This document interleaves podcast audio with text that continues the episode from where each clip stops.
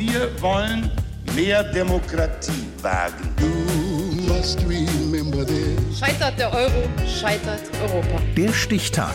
Die Chronik der ARD. 28. April 1962. Heute vor 60 Jahren wurde die Unternehmerin Susanne Klatten geboren. Sven Weingärtner.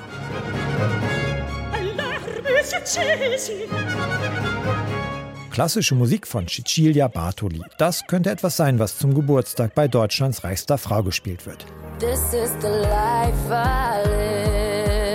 Oder Popmusik von Rihanna. Beides mag Susanne Klatten.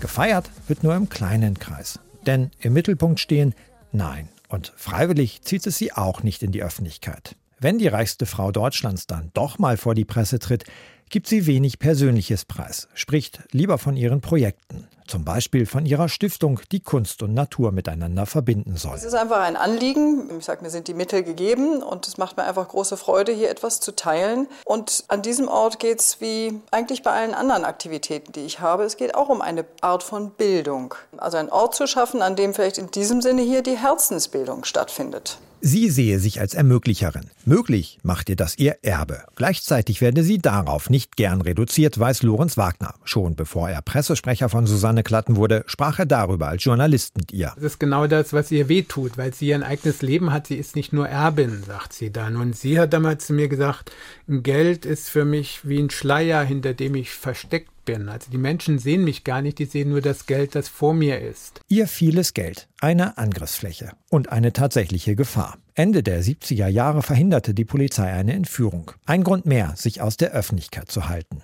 Was sich nicht verhindern ließ, war die öffentliche Aufmerksamkeit, nachdem Susanne Klatten sich auf eine Affäre eingelassen hatte. Als ihr Liebhaber sie erpresste und um Millionen betrug, erstattete sie Strafanzeige. Schon am ersten Verhandlungstag fiel das Urteil im Erpressungsfall der Milliardärin Susanne Klatten. Das Landgericht München verurteilte den Angeklagten Helks Karbi zu sechs Jahren Haft. Ein Grund für dieses schnelle Urteil war das Geständnis des 44-jährigen Schweizers.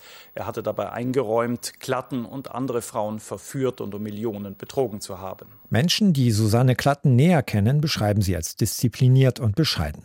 Man sieht sie auch mal in Turnschuhen und eine große Yacht im Mittelmeer hat sie auch nicht. Über die Jahre hat sie sich als Unternehmerin immer mehr Anerkennung erworben. Sie hat nach eigenen Angaben Europas führendes Gründungszentrum ins Leben gerufen.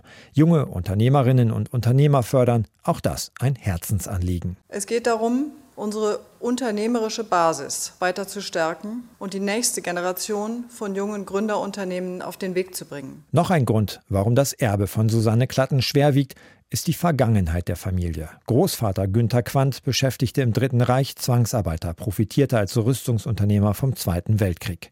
Ihr Vater investierte mit dem Geld der Familie in den Autohersteller BMW.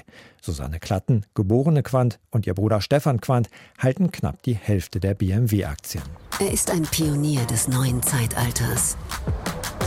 Hey BMW, der Blick von Susanne Klatten geht eher nach vorn als zurück und durchaus visionär. Schon lange vor Fridays for Future spricht sie von Nachhaltigkeit, davon Ressourcen zu schonen und unternehmerischer Verantwortung. Wie also wollen wir in Zukunft leben und arbeiten? Und vor allem, wie möchten wir, dass unsere Kinder und Nachkommen auf uns zurückschauen? Geboren wurde Susanne Klatten, Deutschlands reichste Frau, heute vor 60 Jahren.